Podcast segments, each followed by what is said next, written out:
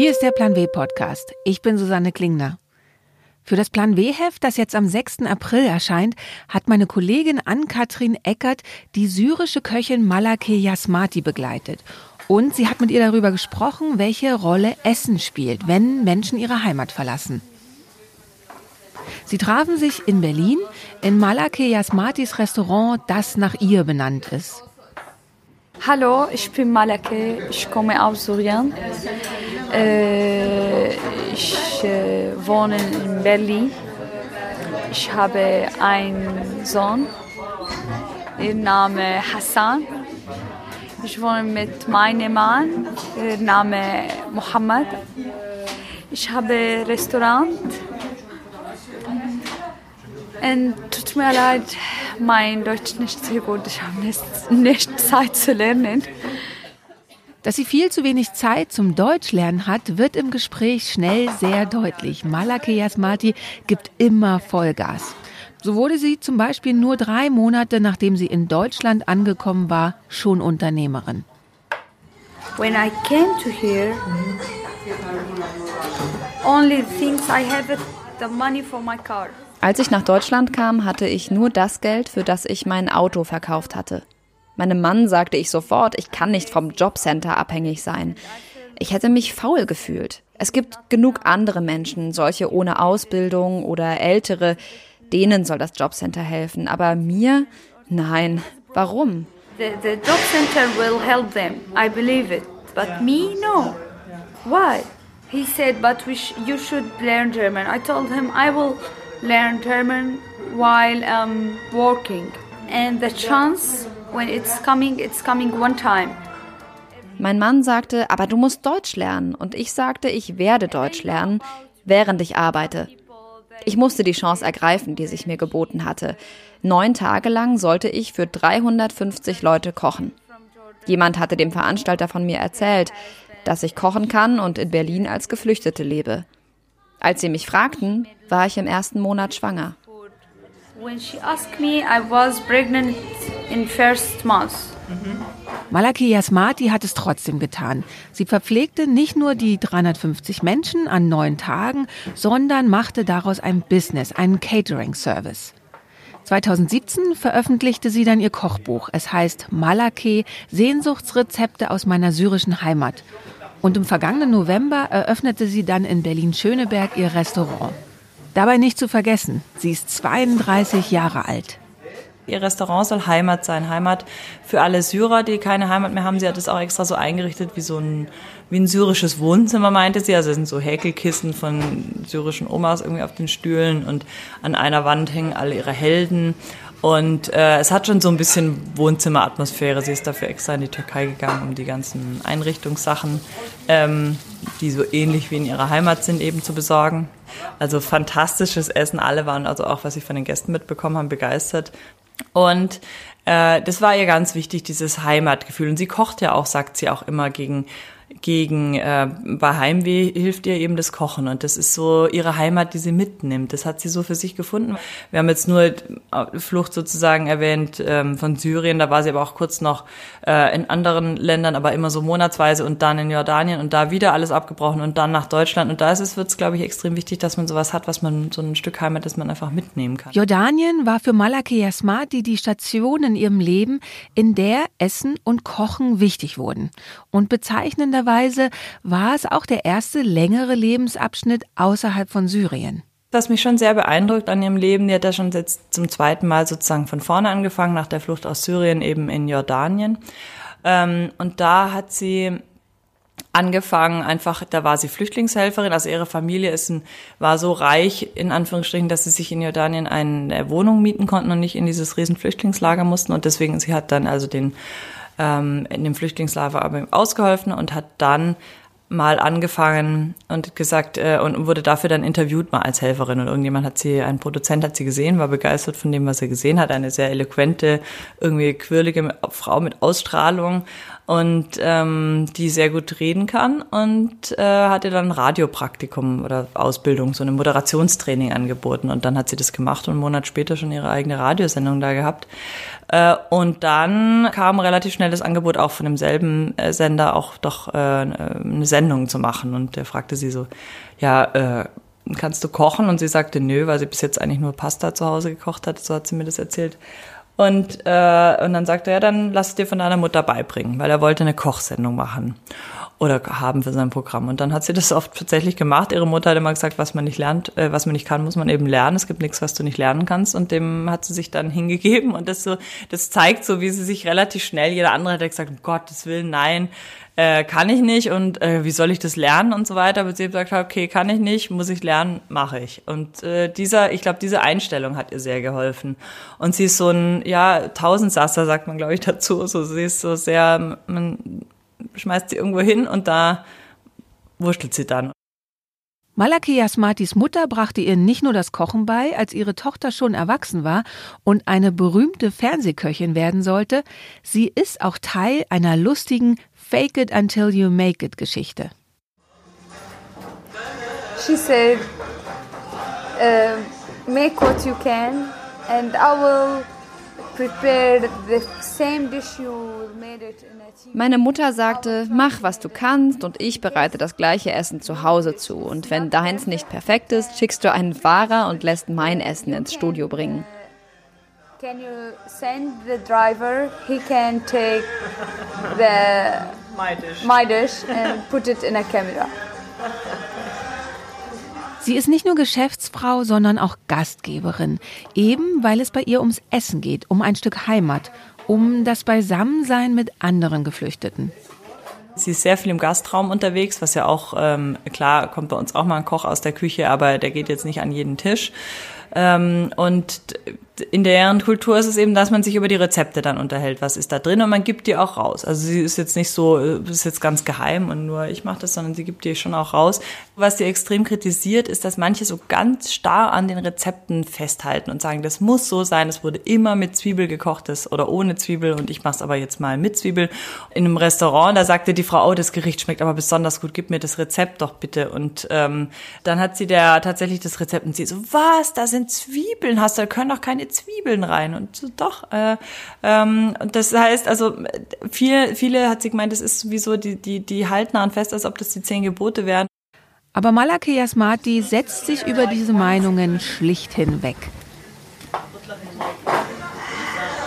I don't care if all the people put for this dish some pfeffer, some cumin, or some coriander. I will cook this dish. Es ist mir egal, wenn alle anderen Menschen dieses Gericht mit Pfeffer, Kreuzkümmel und Koriander kochen. Ich koche es trotzdem vielleicht mit Pfeffer und Kreuzkümmel, aber ohne Koriander. Es ist mir egal.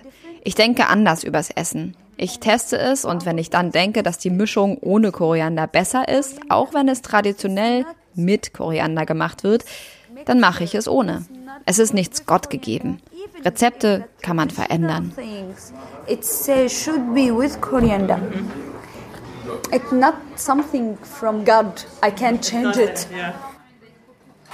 Auch ihren Koch im Restaurant Malake musste sie erst einmal überzeugen, es so wie sie zu machen. The problem not because I'm woman. The problem because I'm not young. If I will give him any Das Problem ist nicht, dass ich eine Frau bin, sondern dass ich so jung bin. Wenn ich meinem Koch eine Aufgabe gebe, denkt er sich ganz sicher, du willst mir was beibringen mit gerade mal vier Jahren Erfahrung und ich habe 20 Jahre Berufserfahrung. Aber als ich ihn eingestellt habe, habe ich ihm gleich klar gemacht, vergiss deine 20 Jahre, weil meine vier Jahre mehr wert sind als deine 20. Du wirst das erste Mal in deinem Leben erleben, dass vier größer als 20 ist. This is first time you will see the four. It's bigger than 20.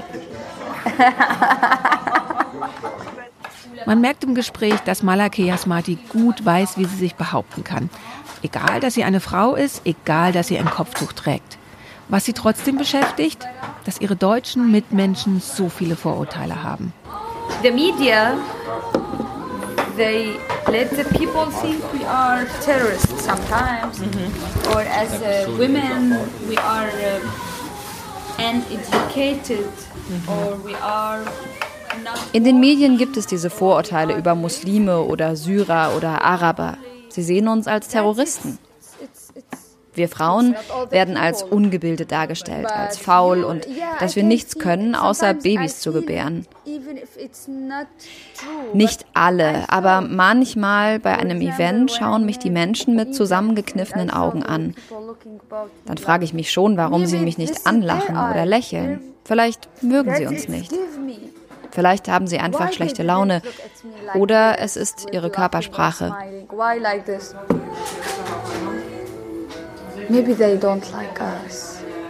And maybe they are angry or maybe this is their body language. Und auch wir Medien seien Teil des Problems in der Art, wie erstaunt manche Zeitungen, Zeitschriften oder Sender über Frauen mit Kopftuch berichten. For that, the people start to, to, to, to making interview with me. They have this problem. Ich wurde schon viel interviewt, weil die Menschen nicht glauben können, dass meine Karriere so möglich ist. Sie fragen, ob das alles meine Idee war, ob es wirklich sein kann, mit Kopftuch eine berühmte Fernsehköchin zu sein. Ja. Manchmal fühlt es sich an, als ob anderen Menschen Frauen mit Kopftuch wie Aliens vorkommen. Think about me, think about us like we are like aliens.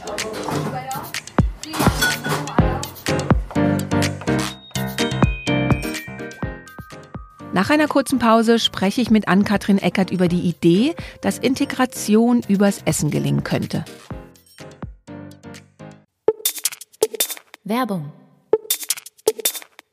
Der Plan W Podcast wird ermöglicht von LinkedIn, dem Karrierenetzwerk. Hier können sich Mitglieder austauschen, von anderen inspirieren lassen und selbst Beiträge schreiben. Vor allem Frauen können das Netzwerk für sich nutzen. Welche Tricks es dabei gibt, erklärt uns heute eine Mitarbeiterin von LinkedIn, die sich damit besonders gut auskennt. Ich heiße Carolina Iwanschuk und ich arbeite an strategischen Kooperationen in Deutschland, Österreich und der Schweiz. Inwiefern ist LinkedIn für Studenten eigentlich eine gute Plattform. Gerade für Studierende ist es so, dass man lange eigentlich nicht weiß, was man so richtig machen möchte. Und ich selbst kann mich da noch total gut daran erinnern, dass ich immer so eine Panik hatte. Und da können wir auch Studierenden einfach die Möglichkeit geben, zu zeigen, wo es denn langgehen kann. Wie funktioniert das Alumni-Tool von den Universitäten genau und was kann ich da zum Beispiel konkret mitmachen? Die größten Hochschulen in Deutschland, die haben wirklich um die 70.000 Alumni auf LinkedIn. Das sind echte Daten, auf die ich wirklich zugreifen kann. Das ist kostenfrei, ist frei zugänglich für jedes LinkedIn-Mitglied. Ich kann eingeben, dass ich gerade Wirtschaftswissenschaften studiere. Vielleicht möchte ich erstmal auch raus aus Deutschland. Gebe ich vielleicht ein, dass ich ins Silicon Valley möchte, ein anderes Unternehmen, nehmen wir mal sehr spezifisch LinkedIn. Und eigentlich würde ich auch gerne irgendwas im Bereich Marketing machen dann filter ich das alles und dann kommt von diesen 70.000 Alumni der Uni X echte Personen bei raus. Das heißt, ich sehe gerade den Head of Marketing bei LinkedIn im Silicon Valley. Dann kann ich sehen, wie der Lauf von dieser Person war. Ich kann mir etwas abschauen, aber ich kann diese Person auch einfach anschreiben, sagen, was kannst du mir für Tipps geben? Oder vielleicht auch, habt ihr gerade eine Stelle frei? Und insbesondere Frauen helfen gern. Genau, uns ist aufgefallen, dass Frauen in schon höheren Positionen, aber auch Frauen, die gerade erst anfangen oder mittendrin sind, sich sehr gut eben in diese Situation reinversetzen können, wie es denn mal war. Und deswegen ist mein Motto wirklich immer, Mädels schreibt die Ladies an, weil das bringt einfach was. Es gibt absolut nichts zu verlieren. Am Ende hat man vielleicht einen richtig guten Mentor oder eine Freundin, die einen letztlich vielleicht den ersten Schritt in die richtige Richtung bringt oder auch einfach mal einen Ratschlag geben kann. Werbung. Im nächsten Plan W-Workshop geht es einen Tag lang um Komplexität und Resilienz. Am 9. April zeigt Ihnen Coach Stefanie Borgert Strategien, wie Sie trotz Stress und ständig wechselnden Herausforderungen souverän führen und gute Entscheidungen treffen. Alle Informationen und die Möglichkeit, sich anzumelden, finden Sie unter www.sz-plan-w-workshop.de.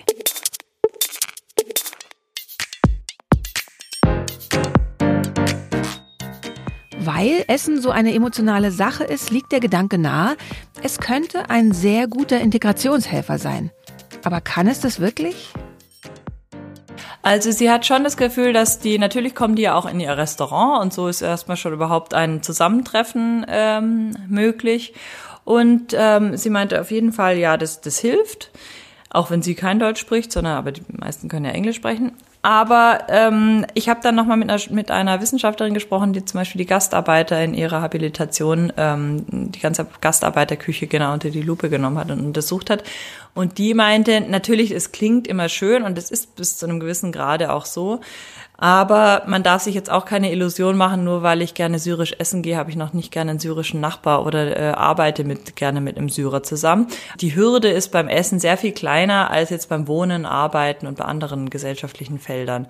Also es ist ja ein Türöffner, aber es macht jetzt die Tür nicht ganz auf. Malake hofft zum Beispiel schon sehr, dass zum Beispiel die syrische Küche bald so den Deutschen geläufig ist. Also und sie meint immer die echte syrische Küche. Da legt sie sehr großen Wert drauf. Also jetzt nicht nur Humus und das, was wir bislang kennen, ähm, sondern die echte syrische Küche, dass, ihr das, dass das den Deutschen bald so vertraut ist wie die französische, italienische Küche oder griechische Küche.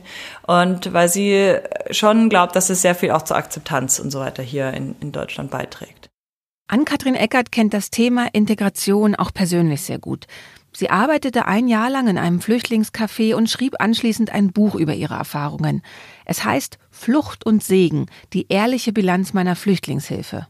Also ich bin, äh, genau, ich habe ein Jahr so ein Frauencafé gemacht, bin aber weiterhin, ähm, habe zwei Patenfamilien, zwei irakische und da ist Essen auch immer ganz wichtig, wenn wir da hinkommen. Oder wenn es Treffen gibt, dann eigentlich immer mit großem, äh, großem Essen und mir ist es schon immer ganz unangenehm, weil ich nicht will, dass die immer so groß auffahren müssen oder das Gefühl haben, das hat sich inzwischen gelegt. Also wenn nur wir Frauen uns treffen, dann treffen wir uns auch äh, ohne Essen. Aber wenn die Männer dabei sind, gibt's natürlich immer äh, großes Essen und ähm, das macht denen dann auch sehr viel Spaß, weil das ist ähm, was, was ich gelernt habe, was sehr wichtig ist, weil hier ist es ja so, dass wir immer sozusagen haben haben das den Wissensvorsprung. Wir wissen, wie es auf den Behörden geht, wir wissen, wie der Kita-Finder geht und so weiter. Und beim Essen können sie uns aber auch mal was zeigen und das ist für so eine Beziehung sehr wichtig. Also ich sah, stand da neulich irgendwie mit, dann hat sie uns gezeigt, wie so ein, mir und der 80-jährigen Nachbarin, äh, wie so ein Reisgericht, äh, das sie da immer macht, geht. Und das ist, äh, das ist sehr wichtig, dass nicht wir ihnen was zeigen, sondern sie uns eben auch was zeigen können. Und ähm, das hat für mich beim Essen zum Beispiel, das spielt eigentlich mehr noch als der Geschmack, ist das eigentlich eine wichtige Rolle. Für viele Deutsche ist Integration ein eher technischer Vorgang. Es geht um bestandene Deutschprüfungen, um Formulare. Doch Integration ist vielmehr ein emotionaler Prozess, was man im negativen Sinn auch daran sieht, dass auch Menschen, die seit 20 Jahren hier leben, also die technische Anforderungen einer langen Aufenthaltszeit durchaus erfüllen, von vielen alteingesessenen Deutschen nicht als Mitbürger, Nachbarn, Deutsche angesehen werden. Gemeinsam zu essen, gemeinsam zu kochen kann da helfen. Aber es darf auch nicht dabei bleiben, sagt Ann-Kathrin Eckert. Zur Integration gehört wahnsinnig viel dazu. Übers Essen hinaus zum Beispiel, dass die einfach mal eine Postkarte aus dem Urlaub kriegen. Ähm, dass die zum Kindergeburtstag eingeladen werden. Solche banalen Sachen. Meine Familie hatte noch nie eine Postkarte gekriegt, als ich den eine geschrieben habe extra in schöner Schrift irgendwie äh, schrieben sie mir zurück, hat sie mir ein Bild gemacht, wie sie mir von allen Briefen irgendwie immer ein Bild macht. Kannst du helfen, diese Brief, was heißt das? Und ich so, das ist eine Postkarte von uns aus dem Urlaub. Ah, wozu? Das habe ich erstmal das Prinzip Postkarte erklärt. Ich finde, das sind solche Kleinigkeiten, ähm, das ist jetzt nicht wahnsinnig emotional, aber das sind solche Kleinigkeiten, die ähm, die wahnsinnig dabei helfen, in der Gesellschaft anzukommen. Oder Ikea, sie kann, wusste nach zehn Jahren hier oder nach sieben Jahren nicht, was Ikea ist oder sowas. Dass man, und jeder, es gibt keinen Deutschen, der nicht weiß, was Ikea ist, dass man das kennt, dass man solche Sachen, dass man jemanden hat, der einem das erklärt oder sagt oder Kleinanzeigen oder was weiß ich. Also das ist total, sowas finde ich total wichtig. Und da gehört natürlich das Essen ist auf einer ähnlichen Ebene. Das gehört natürlich auch dazu. Also ich habe, ähm, ich ja, koch schon auch. Also ich müsste jetzt eigentlich auch mal zum Spätzle machen oder irgendwas äh, einladen. Mittlerweile gibt es auch Forschung dazu, dass eine Art Patenschaftsprinzip der beste Weg ist, um neu in Deutschland angekommene Menschen in die Mehrheitsgesellschaft zu integrieren. Wenn ein Geflüchteter oder eine Geflüchtete immer weiß, wen er oder sie ansprechen kann, auf der Suche nach dem richtigen Formular oder der richtigen Stelle, dann geht nicht nur das ganze Technische schneller, sondern die Menschen fühlen sich einfach auch wirklich emotional schneller integriert. Diese Patenschaften anzubahnen ist nicht immer einfach, aber auch da kann das Essen und Kochen wieder helfen.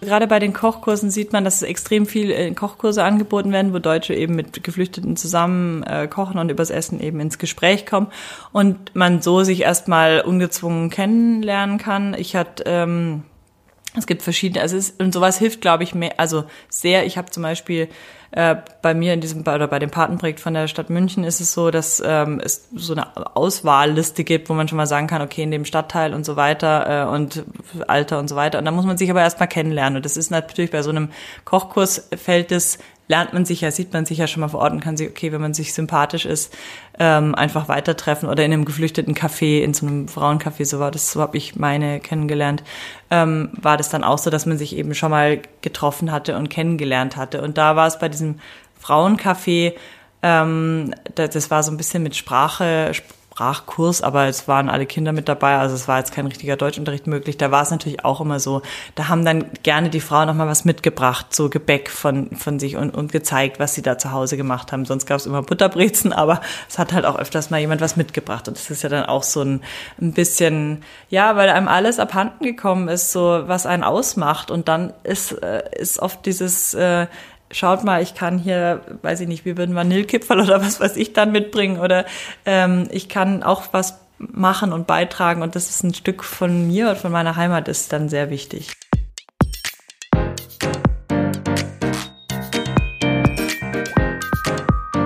Mit Essen kann man die eigene Heimat in der Fremde wieder aufstehen lassen und immer wieder reproduzieren. Man kann den anderen vielleicht nicht die eigene Wohnung zeigen, die Schule, auf die man gegangen ist, den Park, in dem die Kinder so gerne spielen, wie wir es untereinander machen, wenn Besuch aus einer anderen Stadt da ist. Aber man kann kochen und backen und sagen, schau her, so machen wir das bei uns zu Hause. Und darüber kann man ins Gespräch kommen, das dann im Idealfall nie wieder abbricht.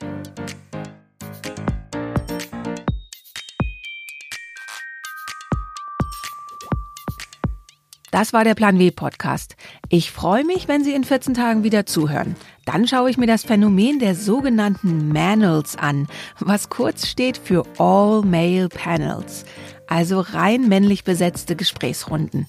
Ich spreche mit Regina Mehler von der Women Speaker Foundation, wieso Diskussionsrunden immer noch so sehr von Männern dominiert sind und wie sich das ändern lässt.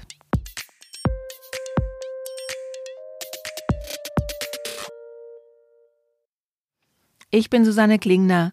Bis dahin. Der Plan W Podcast ist eine Haus 1 Produktion. Editing und Sounddesign machte Miku Sophie Kümel, die auch die deutsche Stimme von Malake Yasmati war. Die Titelmusik ist von Katrin Rönecke, das Cover gestaltete Dirk Schmidt. Wenn Sie keine Folge verpassen wollen, abonnieren Sie uns bei iTunes, Spotify, Deezer oder in der Podcast-App auf Ihrem Handy. Eine solche Podcast-App finden Sie leicht im App Store oder Game Center. Laden Sie sie herunter und gehen Sie dann auf Suchen oder Hinzufügen, geben Sie Plan W ins Suchfenster ein und klicken Sie anschließend auf Abonnieren. So bekommen Sie jede neue Folge direkt aufs Handy. Alle Podcasts der Süddeutschen Zeitung finden Sie unter www.sz.de slash podcast. Das neue Plan W Heft liegt am Samstag, den 6. April der Süddeutschen Zeitung bei und alle Ausgaben von Plan W finden Sie im Digitalkiosk der SZ unter www.sz.de slash plan-w.